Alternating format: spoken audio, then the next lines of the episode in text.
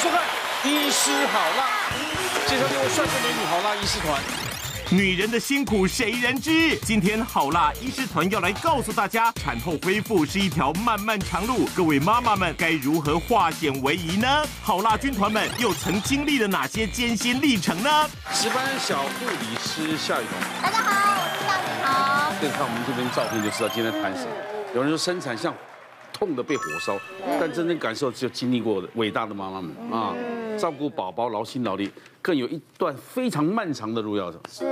永远担心不完。像是最近就是有看到有些新闻啊，像 Janet 她不是有先拍一张她生产完的真材的照片，然后佳琪姐就也有跟进嘛，还有拍，然后大家就觉得哇，没有想到那张照片是生产完，我们都以为说生产完可能肚子就回去啦，生产马上就恢复原原本的状态，嗯但其实不是这样，原来还是有一条非常漫长的路要走。可是我们要为什么做这个主题？除了这个炫耀女人很伟大。嗯，会不会影响我们今年明年的生产率又下降？我觉得不会。我这一次的分享会更多女生会觉得说，哇，原来我们其实都是一样的，只要好好努力，我们一样状态都可以是变得。我们都一样，好，都一样。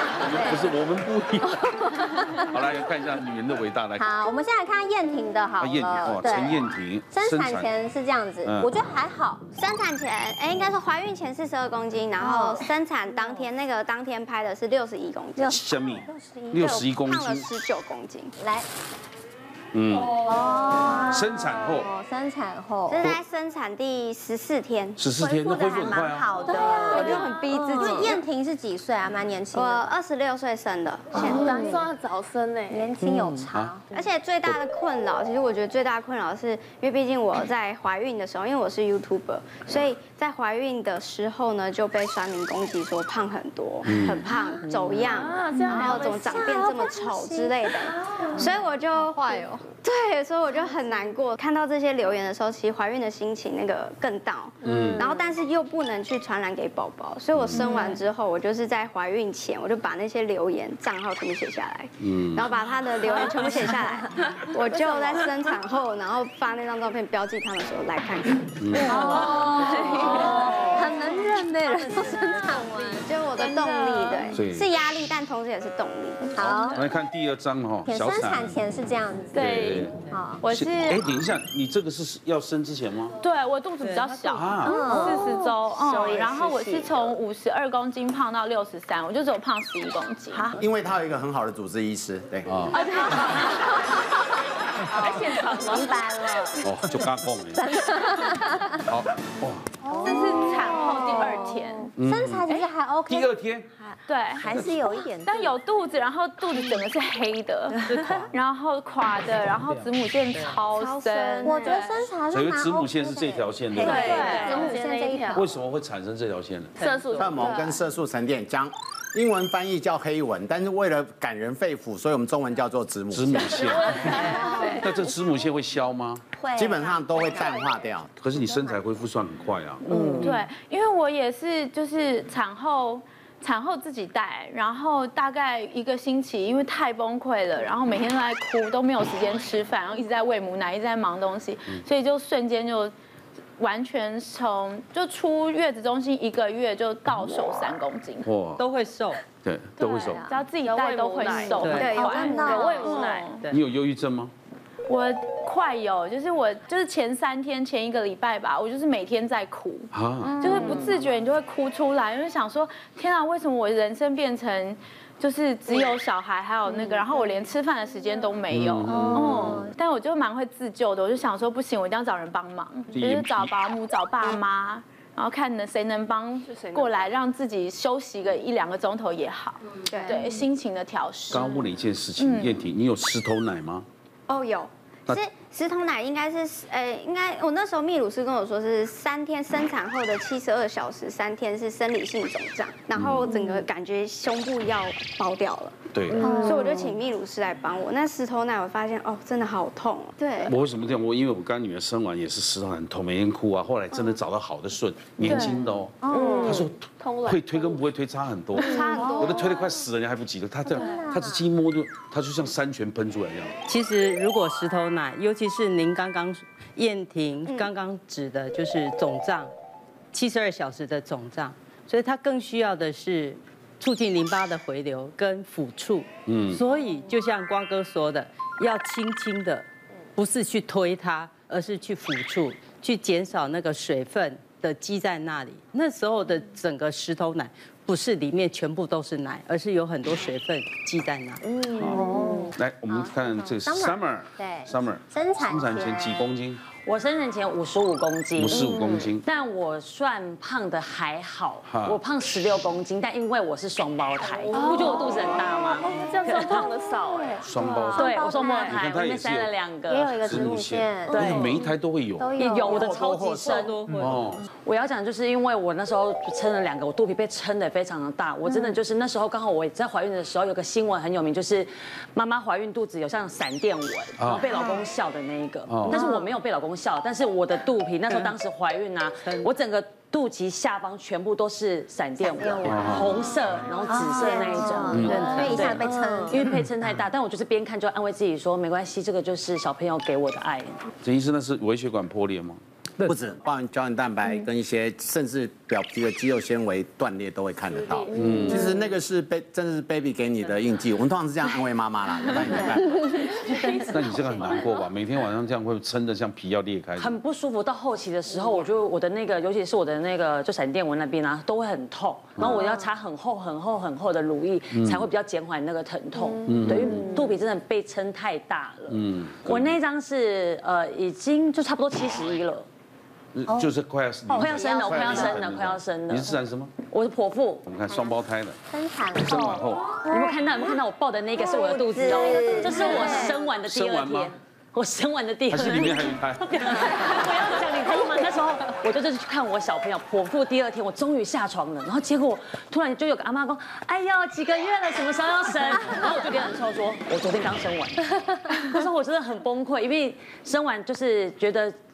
小肚子会消啊，我应该会还我原本的身材啊，结果没有想到肚子还是一样的大，是，对，然后所以那时候就用就是只有穿那个呃束缚束缚带，然后我还要穿塑身衣，然后就终于肚子又比较消一点了。虽然我，可是我觉得最让我难过的是，我虽然体重在没几天之后就回到了原本生产前的体重五十五了，可是呢，我的我的裤子。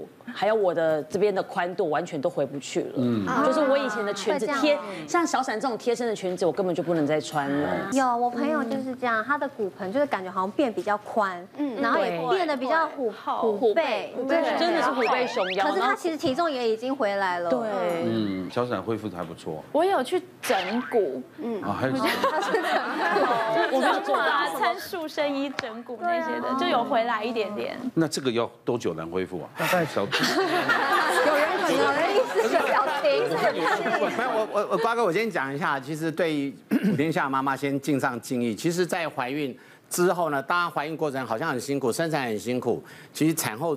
一开始最注意的可能都在喂奶、照顾小孩，可是等一个月、两个月以后，呃，浑浑呃晚上看洗澡看看自己的时候，有其他的东西就出来，就是身材的问题。对，刚刚瓜哥提到这些身材问题，我先跟大家讲，绝对不要期待一天就会好，一个礼拜就会好，也不太可能。多久会好很难说，我们的标准的观察会三到六个月，六个月没有好。大概就不太会好，就要加上自己也很努力。那那我要讲就是，其实怀孕最大的问题在于松。我曾经跟一个病人产妇妈妈讲说，女生遇到生产最大问题是松。她说，那个陈医师，我没有很支赞成你这个论点。我觉得有些紧，有些松。我马上愿闻其详，哪里会紧？我看到几乎都松掉。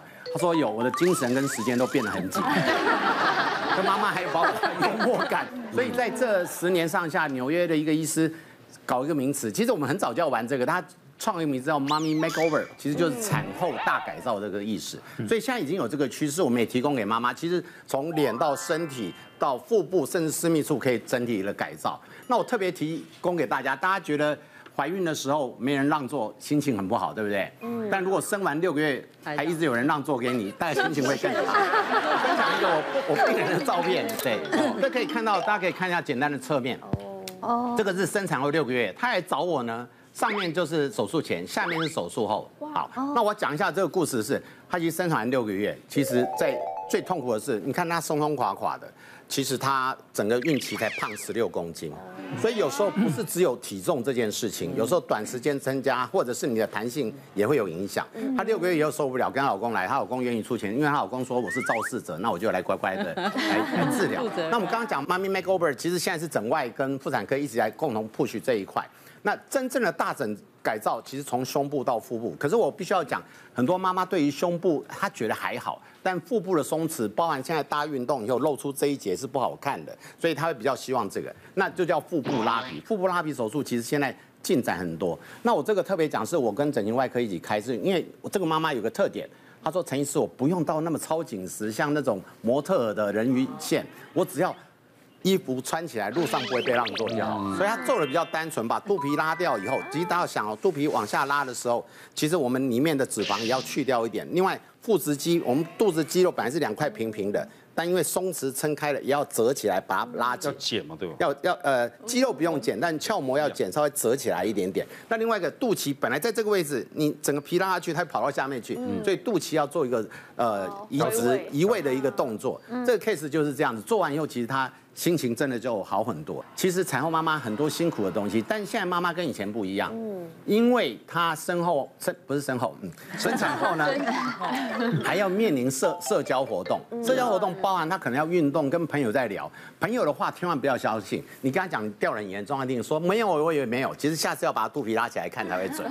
他想安慰你的时候说啊，我也有，可是拉起来搞不好他比你好很多。嗯。但不管怎么样，自己的在意最重要。那回归来讲，我妇产科医师的角色，我想小产是我们病人，我们就我通常会跟病人讲，产妇讲，就是想要产后不松弛。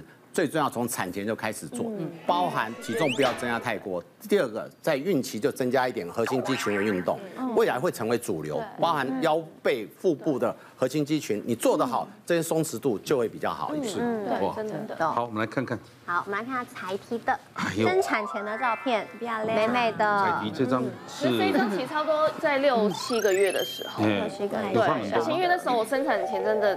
就是放肆了嘛，觉得终于人生不用减肥了。在生产的时候，我就真的什么都大吃。嗯，本来差不多四十九，然后我胖到七十二、七十三吧。哇，那不会，那医生不会说你不要胖太多。有，我就每一次去妇那个妇检，医生都说你真的不能再胖了。对啊，而且刚好怀孕的时候我都没有孕吐。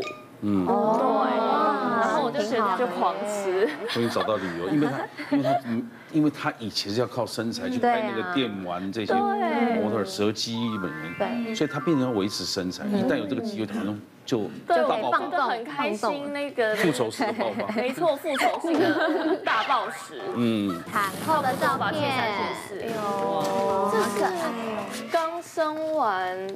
三天还四天，嗯，对对对，因为那一天我还记得我生日，那时候我一生产，其实我一生产完就站在体重机上，一生完马上，然后就足足，我想说我心里的预设，我想说应该会至少少个五公斤吧，是。小孩加那个羊水，所以你认为是七十三会掉到六十八？左右，对，然后结果不知道为什么他竟然只掉了三点多公斤。对，差不多。然后我整个肚子就是都还在什么的，然后就在那一天的瞬间，我又崩溃，我就觉得我好后悔。真的。对。所以其实我减的，就是恢复的期间也是跟大家一样，差不多像医生讲的三个月到半年，我真的是超过半年的时间。是。然后那时候也是有产后忧，也是很严重的产后忧郁。你现在完全恢复了吗？其实我现在还还有差不多四公斤左右，啊，可是现在看起来很瘦，哎，只有四公斤左右，而且现在有十四公斤，可能你今天不来上节目。坐月子出来也有瘦了十公斤，可是十公斤我还有十几公斤，我还有十二公斤，嗯，对，因为我那时候我想要亲喂，但是我一直没有成功，嗯，然后所以后来我就平喂，可是还是挤出来这样子，然后那时候我的奶因为很多。我每两别人可能是三到四个小时，我是两个小时就爆发。嗯，对，然后那时候就完全没有任何时间，我连出去想，比如说想要看个电影都不行，嗯，全部在家里喂奶。然后那时候又有很多赘肉，然后又热，夏天，然后有一个画面我印象很深刻，就是我就是很热嘛，我可能就裸上身，然后就喂奶，然后看到自己的赘肉，然后我就觉得自己瞬间很像。一头乳牛，然后我就大哭，边瓶喂边大哭这样。而且像像以前小珍怀孕的时候，胖了九十几公斤了。哦。因为她每天想吃什么，我就跟她去吃。我不到一起胖，九十几公斤所瘦下来。嗯。然后后来胖过去又比怀孕更胖。但是她现在减掉五十四。对啊，现在好瘦。对啊，所以这个是可以的啦，要时间。可以要努力。好。而且像喂奶，我知道好像就是还是有很多很辛苦的地方啊，像很容易小朋友可能会咬到会破皮呀，或者是胸型可能会变啊。对对对对对，因为其实。因为大家一开始都会觉得一定要亲喂嘛，然后比较好，我也会觉得，然后我就喂喂喂。有一次我在月子中心的时候，嗯，然后我的就是一个生完小，也是生完不，他未来喂了一年多的朋友来探望我，然后他就当场现场亲喂，然后就看到他的就是乳头，嗯，就是是。是已经是可以直接掉出来的那种，然后我就吓到，我真的是心里我有吓到，然后我就问他说：“你喂母奶，你亲喂你亲喂多久？”他说：“一年多。”嗯，就是他对他来讲好像是很正常的事，可是我就。我没办法，那个太冲击了那个画面，我就害怕了。然后又加上后来因为一直喂奶，也搞得我很忧郁嘛。因为一直像就是像燕婷说的，被奶牵制，没办法工作，没办法出去。嗯，对，所以我就是喂了差不多四个月，后来就改成配方奶这样。是是。刚刚讲到就是乳头变形或是乳头受伤这件事，只要孩子的含乳吸吮是正确的，嗯，其实是不会的。可是可是每个小孩听说在喝奶的时候都很急啊。都很急嘛，所以他用力，所以不要在他大哭、骂骂号说我也我很饿了再来，那他他一定很凶狠，所以要在他醒过来想要吃的时候，就在妈妈的乳房蹭蹭蹭，然后就可以。很有耐心的去张大嘴巴去含乳吸，不能让他太饿。对，因为亲喂对孩子的口腔的发展、舌头的蠕动都有很重要的关系，包括他的神经肌肉的协调、嗯脑细胞的发育也都有很大的好处。嗯，对。那对于奶这件事，真的我非常能够认同，奶过多的妈妈是非常辛苦的。嗯嗯，我就有碰过一个。妈妈她在产后，我们觉得她奶很多，我就跟她说：“妈咪，你不能再过度刺激哦，不然你后面会奶会越来越多。”他说：“主任，你怎么知道？我第一胎两个月我就捐给母乳库一万 CC。”我就说：“哇！”我说：“妈咪，你你怎么这么辛苦？”他说：“很适合当那个奶妈。”对啊，好辛苦。他说，然后他就说：“主任，只有你说我很辛苦，其他人都说妈咪你好棒。”我说：“妈咪，你这是血泪史啊。”对，所以真的不要让他。制造太多，因为下订单嘛。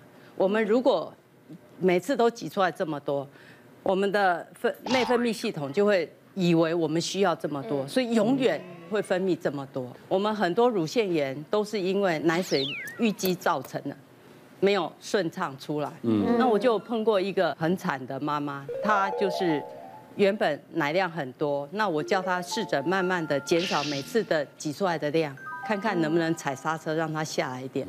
后来她就告诉我，她就拍一张照片说：“主任怎么办？你要救我！我整个乳房像胀得像石头。”后来就变发炎，变化脓。对，我就把它转到乳房外科，去戳个洞，去去吸。吸完以后，你又要维持那个洞的通畅，为什么？因为旁边还有很多。脓还没有挤出来，所以每次在找我换药的时候，他也都尖叫。在乳腺炎的时候，你不能想说我要退奶，因为你的移出就会减少你的乳腺炎发炎的状况，所以反而你这时候还是要规则性的挤奶才不会。我那时候也乳腺炎，然后发烧，整个大发烧，因为奶很多，真的很辛苦。对，而且我奶多到胀到那个。妊娠纹有在胸部上啊，对啊，因为就是，所以我后来发现，就是不能真的不能等到它撑得很大再挤出来。可是那时候因为我太想睡觉了，对，所以我就想说，我就撑个三个多小时、四个小时应该还好。嗯所以变变成后来我的胸部上面就会有妊娠，纹就要花更多时间去修复。这妈妈好辛苦，对啊，真的是。对啊。那雨妮距离当妈妈已经已经很十七快十七年了，所以我的照片的解析度都没有办法放到。是很早，你小孩现在多大了？快十七岁了。然后我二十三岁就生小孩。那张照片是？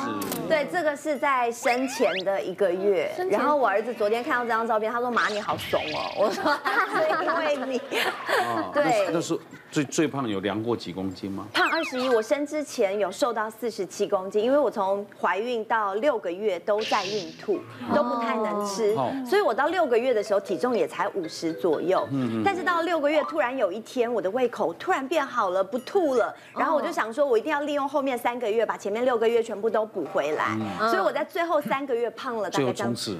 对，就冲了快二十公斤。哇，那很厉害，冲二十公斤。然后我也是从刚生完的时候，我以为就是没关系啊，胖啊，等肚子没了体重就回来。那我是自然产，生完的第二天，然后呢，我就从我的房间走到护理站的过程当中，我一边走一边觉得我的肚子像一个水袋一样这样晃晃晃，是在晃，然后我才意识到大事不妙，我的肚子松了，所以我赶快量完体重，那时候我。六十八嘛，生的时候六十八，然后生完之后真的只有轻了三点几公斤，因为我小孩还三千嘞。然后等我进了月子中心之后，就开始去订我的塑身衣。嗯所以我说，你觉得妈妈很辛苦，但是我觉得如果你有一个保养的意识，嗯也不至于让你走山到什么地步。所以我觉得我现在看起来跟生没生也没有太大的差别。所以我的骨盆到现在都可以穿二十年前的牛仔裤。可是你那时候，可是你那时候还没开始上节目嘛？还没有，可是你观念已经比上节目的还观念正确了。因为那时候可能没上节目，闲着也没事。跟每天照镜子看啊。我觉得身为女艺人，他们会因为她工作需要，所以她很急着会自己要求自己恢复。嗯，可是然后我那时候每次洗完澡之后，因为胸部也会被撑大，肚子也很松，所以我从那个时候洗完澡之后，我从来没有一次让我的一寸皮肤是不擦乳液的。所以我的胸部有胸部的紧实乳液，腹部有。腹部的紧实乳液，全身有全身的排水肿的乳液，全部擦好之后再穿塑身衣，然后等到孩子去上幼稚园，我可以运动的时候，我就开始每天运动。所以其实回来也是可以回到以前的样子。那对于喂奶这部分，你有什么？我也是奶妈，我奶超多。是我。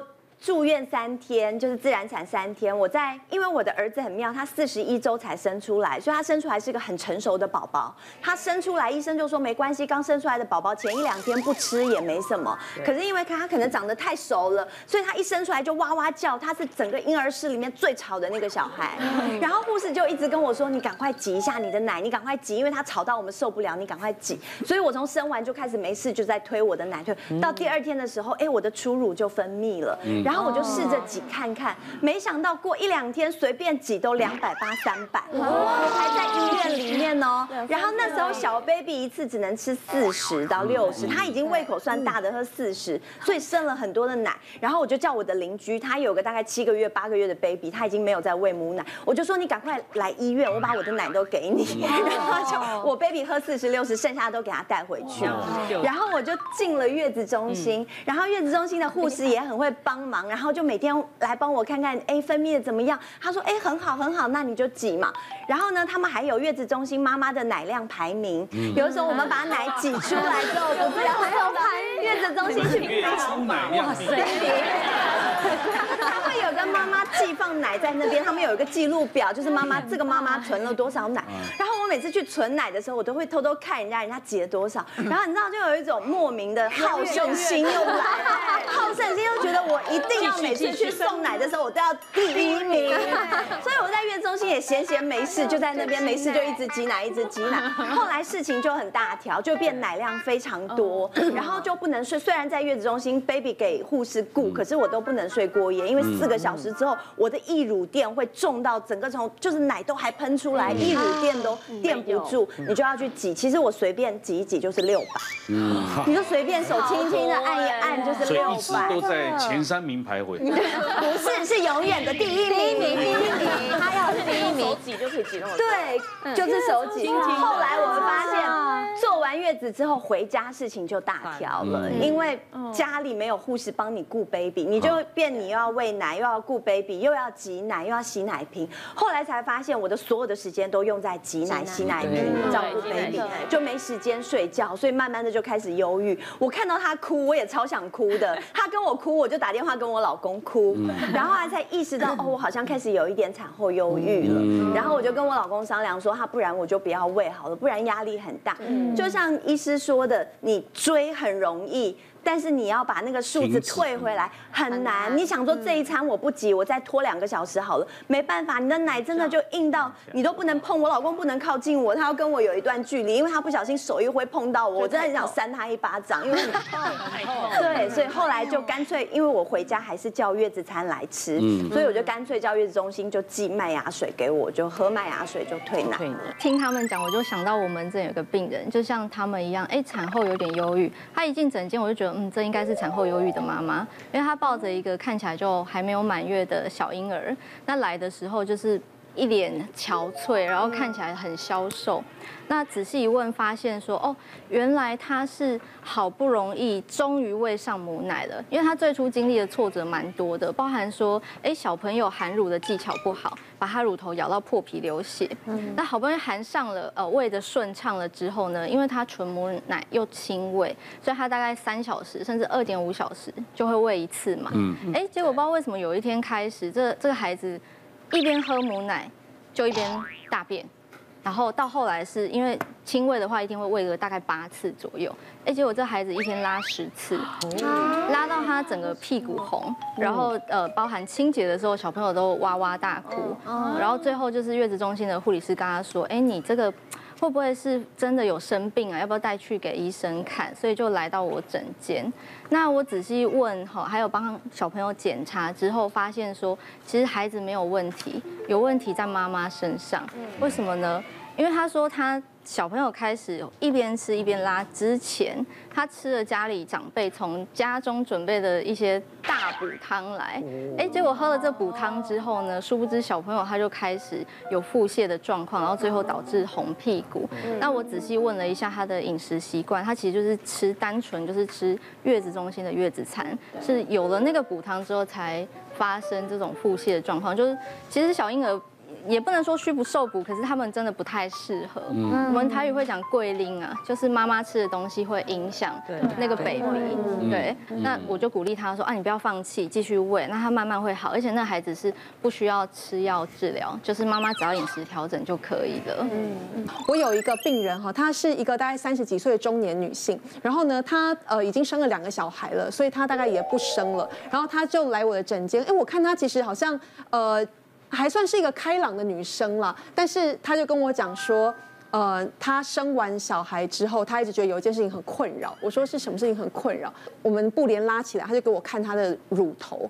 然后它的乳头就是变得非常大，像我们一般的乳头的直径哈，大概在一公分以内。那但是它的乳头的直径大概一点五到两公分左右，就变得非常大，而且非常垂。而且它不是只有大而已哦，它是连这个高度啊都变得都变得很高，所以整个就这样子掉下来，好像喇叭锁这样子。其实哦，她跟她老公算是性生活还算蛮美满的。然后呢，在生小孩哺乳前，其实她老公对她的胸部跟乳头是非常的着迷的那一种。然后呢，所以生完之后呢，就只能换儿子吃嘛，就 老公就就就要退位了这样子。但是自从这样子之后呢，她就发现她老公对她是完全兴趣缺缺，所以她觉得心情非常的受创。那我就跟她讲说，这个其实是可以解决。那就看他呃有还有没有要再生小孩，还有没有在要再哺乳，因为有一些乳头的手术其实还是会影响到你，如果再生的话，还是会影响到你的这个就是泌乳的问题。那他就说他他没有要生了，他就只有就是生两个就 OK，所以我们就帮他安排了这个就是缩乳头的手术。好，我们可以切掉一小块皮，然后呢再把它重新再进行缝合。所以术后之后，呃，这个妈妈非常的满意，而且呢连她的伴侣都非常的感谢。然后最后他们就很多。姐妹就是一起邀来，就是我们门诊就是对进行评估，然后最后就哎做了他们三四个姐妹，这样都得到蛮不错的效果。是，所以先生要努力赚钱。老婆不会，这个不会很贵，就不会很贵。不是，所有东西都要进场，老公要自己。对对对对。产后伤口的问题，我觉得产后伤口是真的很痛很痛，因为我其实我生第一胎的时候是很顺利的，然后是那种。小朋友就直接从产道滑出来，连医生都来不及用剪刀剪，然后他就滑出来的。所以我一直觉得说，而且只有三呃生了三个钟头吧，所以就觉得生产是轻而易举。然后我生到弟弟的时候，整个在产，而且还是催生，然后在生产生了十个钟头，一直出不来，医生还给我来内诊，因为他要进去，就是我的进去里面帮我把那个羊水膜稍微。帮忙弄破，然后让他出来，然后加上弟弟头很大，所以我整个就是呃撕裂伤之外，还把痔疮都挤出来，就是伤口非常的难恢复，而且就一直觉得说下面有个东西，然后不管是擦药还有坐浴，然后甚至。嗯，就是更难难为情的是，因为月子中心都会帮忙检查伤口，然后我不是帮忙检查伤口，我是帮忙检查痔疮好了没。嗯，对，这个问题就是一直变成很容易冲出来，就是一直到现在。嗯，哦，就复发了。对对对对对。像自然产的妈妈啦，其实这是一个自然行为，所以大概我们一般不用特别去教她都能顺利生。嗯，可是有些妈妈就像那个小安讲的，她。他抓不到那个感觉，所以有时候我们在要生产的时候，我们会在下面给他压，会有让说你你要往这地方推，就是你要诱导他用力。嗯，那我在这边分享一个我之前的一个个案，她是第一胎的妈妈，那她就是不大会用力，然后她又一直拼命用力，因为她会很痛，然后后来实在是没办法，我们就好，我们上产台帮她好，可是我们因为看不到她的头发，就还在很高的位置，所以我们能帮的就有限，就只能只能这样定期去看一下他们。降下来，可是他用力越久，所有的下腔的静脉回流还有血管都没办法回流，嗯，所以整个会阴就肿起来，就像那种很像那种那种香肠，整片很肿。那时候想说完蛋了，像这种就是你到时候生，不嘛就是血管，要么就是整个往下裂。那生完之后想说，哇，那伤口当然裂的比一般来的大。那生完之后你就要很小心啊，因为生完之后它就整个放松了，我们把伤口都缝好。那缝好之后也检查一下整个伤口的位置，也没有什么。太大的出血，然后大概就回到我们的产后的病房去观察。那观察大概就是你会观察，一般生完的妈妈大概就很累，就躺在那边休息。那宝宝会抱在胸口之类的。然后后来大概一个多小时后，我们去看他，哎，看到这妈妈就有个，他就侧躺着，这样这样侧躺，这样躺在床上。我说那怎么了？他说，哎，这样子会比较舒服。那就觉得不对，正常妈妈不是这个样子，都正躺这样好好的。他就把被子掀开来看，结果看到下面。他原本那个肿胀的地方就一边不大对称，就肿起来更严重，马上内诊，然后就摸下去，摸下去在阴道壁的右边就有一个肿肿的，像一个小小的一个小小的一个弹珠，很大的一个在阴道壁，等于说他那边有有血管破掉在那个肌肉层里面，好痛啊，造成他痛的情况。那我说。他就那我说这个不行哦，这可能要处理。他说不要不要，我我换个姿势就好了。我说你这不行，这再 上去等一下大出血又非常麻烦。进手术室麻醉的状态下，我们就把那阴道那个涂出来，这样一化开来，化开那血整个都喷出来。哦。对，然后慢慢把血块清掉。你看你要把那下面的组织都缝好，他把它缝好，他把它清干净。他不仅这样，他还往那个肛门的地方渗下去，所以你会看到那边整片都黑掉。他把它清干净缝好之后，哎，出来之后到恢复室。整个状况就不一样了，病人是妈妈就躺在那边，就跟之前的感觉是完全不一样。比较不好生的时候，我们还是有医疗协助，不会只在那边喊加油加油，或者是帮你 push。其实我们有很多工具啊，在美国用呃比较多有一种产钳，产钳我们就我们台湾比较少做。那我们现在刚刚听到都用吸的，早期的吸的它是一种铁头，铁头我每次都讲很像血滴子，你知道？因为一吸的人通常都是。比较男生头都比较肿，如果那种铁头长之后就会一圈破皮，那慢慢就进展，进展到像类似这样子比较小的吸头，那就像这样子。如果哎小朋友不好吸生，我们从上面拉着，等于是有一个人帮他带领出来。那现在更进展的，其实像这种是细胶头，你可以看得到它比较软，比较软。然后其实吸的时候，它涵盖性 也会比较高，那就更好的带领出来了。那孕妇当然就希望你们带啊，不然他们用力会很很用。对呀，所以呃，其实有人帮忙一定是好事。可是我们医生也不是那么爱，因为在定义上。非必要，我们也不爱用所谓的协助性生产这个事情。但有必要的话，其实是有帮忙。我还记得我有一次，哎，在在路上遇到一个产妇抱个小孩，说：“陈医师，你还记得我吗？”最困扰就是这种事情。他说：“我就是那个水晶骷髅哦。”我讲水晶骷髅的故事，是因为他小孩子头很大，三千四百公克，不太好生。于是我们就要做一个吸的动作。你可以看到这个，这是他生刚生下来的头型。吸完会变这样。对。那我要讲讲的是，其实主要肿的部分是它挤骨盆腔挤压的。那如果上面再一个小圈圈，我刚刚讲，因因为这个是头型，本来是挤压。有一个小圈圈是我们短暂的，因为这个吸的产生的。这种挤压，这种吸的大概一天多就消掉了。嗯，但偶尔少数，因为它的呃皮头有头皮下血肿，就像刚刚一样。我们很多地方都会产生血肿，如果血肿那就是另外一种。印第安纳琼斯最后一集，对，水晶菇的是外星人的，对，就是这样，对。我想问个问题，哎，就是如果自然生产会有这么多事情，比如说又会撕裂伤啊，然后比如说生这么久头会变形什么，那我我可以一开始我就选成剖腹？不是，小孩子经过产道，对，他的他的过敏气喘会减少。因为妈妈产道的一些菌虫，就是我们原生的菌虫，会影响孩子。那对他将来的过敏、气喘，还有异位性皮肤炎几率都会下降，是好的。我跟你讲，自古以来是怎么样，一定有它的道理。对，这个我们的人类一直改变改变，所以你有的东西变很方便很快。对。可是相对的，它的后遗症只是还没有医学报道出来会变成什么样而已。很多东西是要有数据的。那剖腹生产老实讲，对妈妈的整体的伤害少。一点点，我要讲伤伤害，包含从呃呃生殖道的这个伤害是少一点点，像产后的漏尿，的确是自然生产会比较多，所以我觉得倒是如果需要自然生产或剖腹生产，你都跟你的医师好好商量，其实现在风险都比现在低非常多。嗯，对啊，你就是就是医生也会给你建议，医师大部分鼓励是自然生产，那有的妈妈也说实在现在都高龄嘛，有时候四十岁五四四十五岁都在生，你叫他自然生是有点困难。呃，如果是剖腹产，因为其实我们在皮肤科诊所啊，其实会比较多看到，就产后妈妈可能半年她都觉得，哎，她不能恢复，她可能就会开始觉得情绪比较低落啊，比较沮丧。然后听到大家像刚刚讲到子母线的部分啊，本来那个正式的名称它其实叫做腹白线。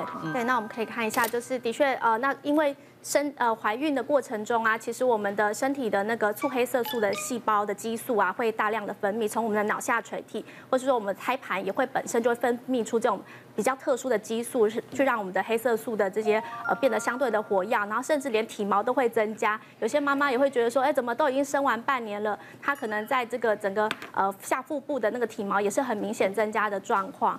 对，然后呃，应该说，其实他们可能就还协求助我们说，哎，可不可以用一些镭射的方式来做处理啊？那的确，我们是可以用一些像是我们说皮秒镭射啊，或是说一些其他的一些辅助性镭射，都可以帮助颜色淡化比较快。不过，其实另外还要想再讲一下，说刚刚提到说啊，就是关于那个腹直肌的部分的那个分离，其实我们会有那么明显的这子母线，其实是跟那个腹直肌它曾经有。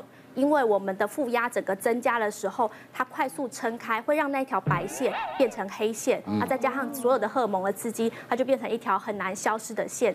那还有就是，其实很多很多妇女，她不只说只是一条子母线的问题，她会很看到很明显的腹直肌的分离。那像我的确门诊就有一个四十岁的一个患者啊，那其实可以看那个他的照片呐，她照片中其实她来做检查的时候，我们其实一个指腹哎探下去，就看到说哎，她其实那个整个。整个在下腹部的地方，它是可以整个塞一整个一整根手指头进去，甚至到两根手指头，其实几乎都可以的。然后仔细摸，甚至他自己也说，哎，好像可以摸到他自己的肠子蠕动的那个状况。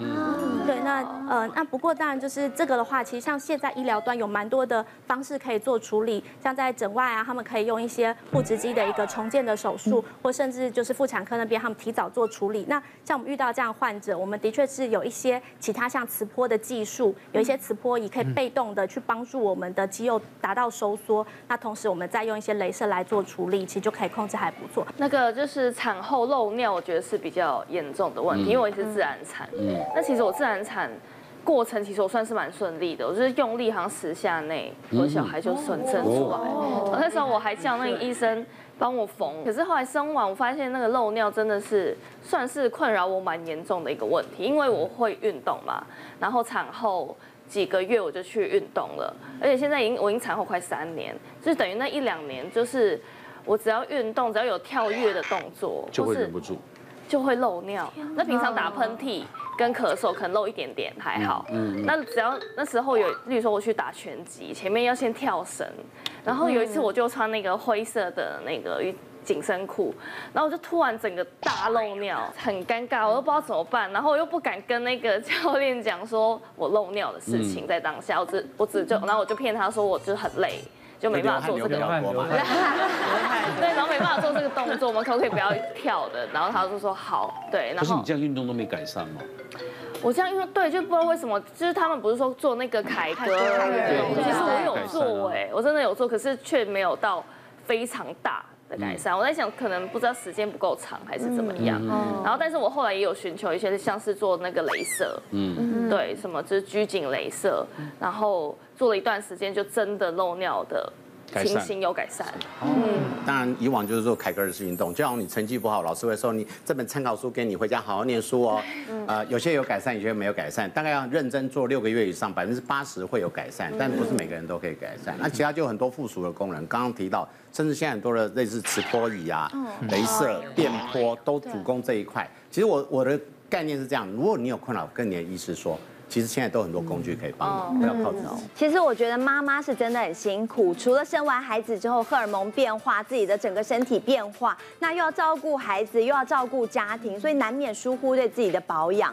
我觉得不要说妈妈，现在的女性都是这样，大家都很要去当那个什么斜杠青年，有没有？除了自己的工作要照顾家庭，还要录录影片、看看影片，所以现在女生压力非常的大，睡眠又少。所以我自己也是这样，就觉得哎，最近好像压力很大，工作很多。然后呢，你知道我经纪人很好笑，他前一段时间他就跟我说，他说：“哎，你姐，你知道吗？现在出有一种非常高级的医美技术，你要不要去弄一下？”我本来觉得他很贴心，后来三番两次讲完了之后，我才发现哦。其实他在提醒我，我最近的皮肤出了一点状况，可能是因为我压力太大，睡眠太少，所以我的皮肤开始斑点出来了。加上我很爱讲话，很爱笑，所以眼角的鱼尾纹也出来了。然后睡眠太少，我的皮肤也变暗沉了。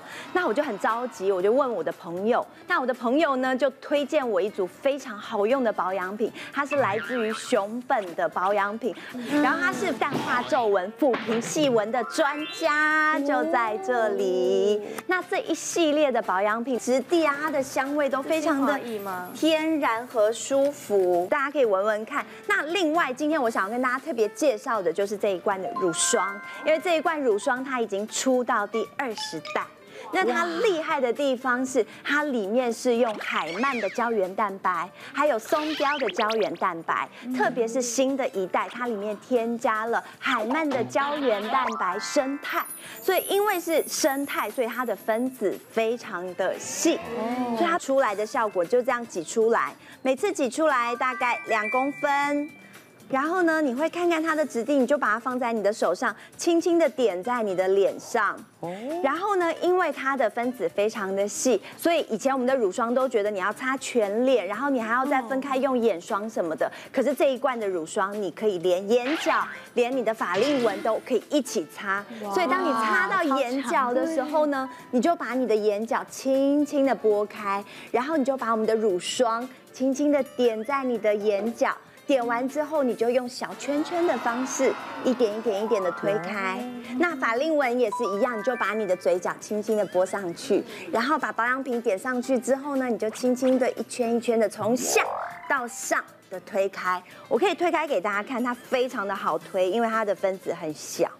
然后就推开，它完全没有乳霜的油腻感，而且它是有一种新的乳化渗透技术，它是用稻米和大豆的乳化渗透技术，所以一下子推在你的手上，它就完全的吸收了。你们也可以把打开去试试看，真的跟你们以往用乳霜的感觉是非常不一样。所以这一套保养品呢，你从保湿到精华液到乳霜到最后的乳液，擦在你的脸上的时候，它让你的皮肤吸收了油。吸收了水，吸收了胶原蛋白，让你的皮肤做好分层保养。像宇宁刚刚提到的这个保养品啊，的确是从日本那边他们研发，然后同时制造的。那其实不管是产前或产后啊，妈妈都有一些压力呀、那的确皮肤的照顾就比较不容易。不过其实啊，现在也不只有是妈妈，她的呃皮肤上面会有一些呃，应该说照顾上面的问题。其实我们连一般人每天生活在这样子一个比较高污染性、高压力的一个状况下，所以可以选择成分比较单纯自然的原料，像是大豆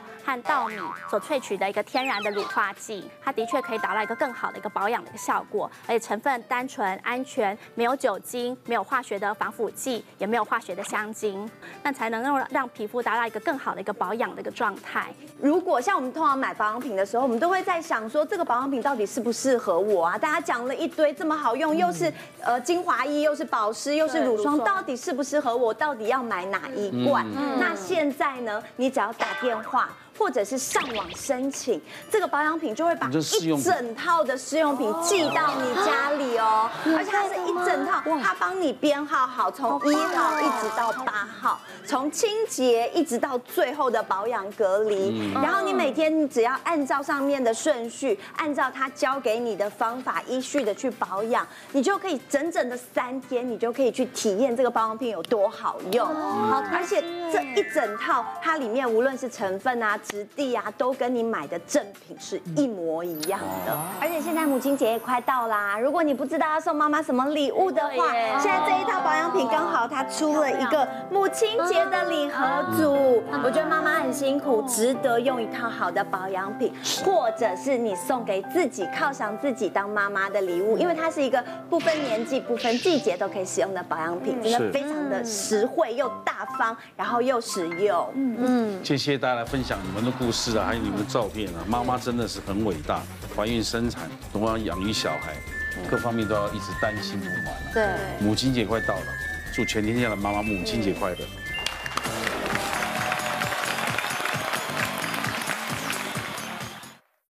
别忘了订阅我们 YouTube 频道，并按下铃铛收看我们的影片。想要看更多精彩内容吗？可以点选旁边的影片哦。